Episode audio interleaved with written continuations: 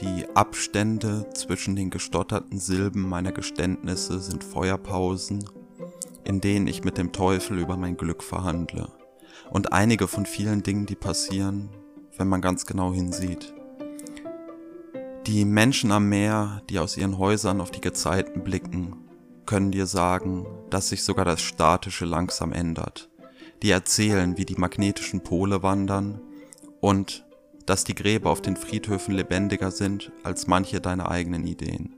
Denn es wächst Moos auf den Grabsteinen und einige der eingravierten Namen sind schon unleserlich, ehe sie vergessen wurden. So wie sich alte Menschen an Filme erinnern können, von denen es heute keine Kopie mehr gibt. Aber das alles passiert nur, während man ganz genau hinsieht. Die Seiten geschlossener Bücher könnten miteinander im Regal konspirieren, einige Wörter und Buchstaben die Plätze tauschen lassen, Menschen würden es nicht merken, oder was noch wahrscheinlicher ist, glauben sie hätten es nicht bemerkt.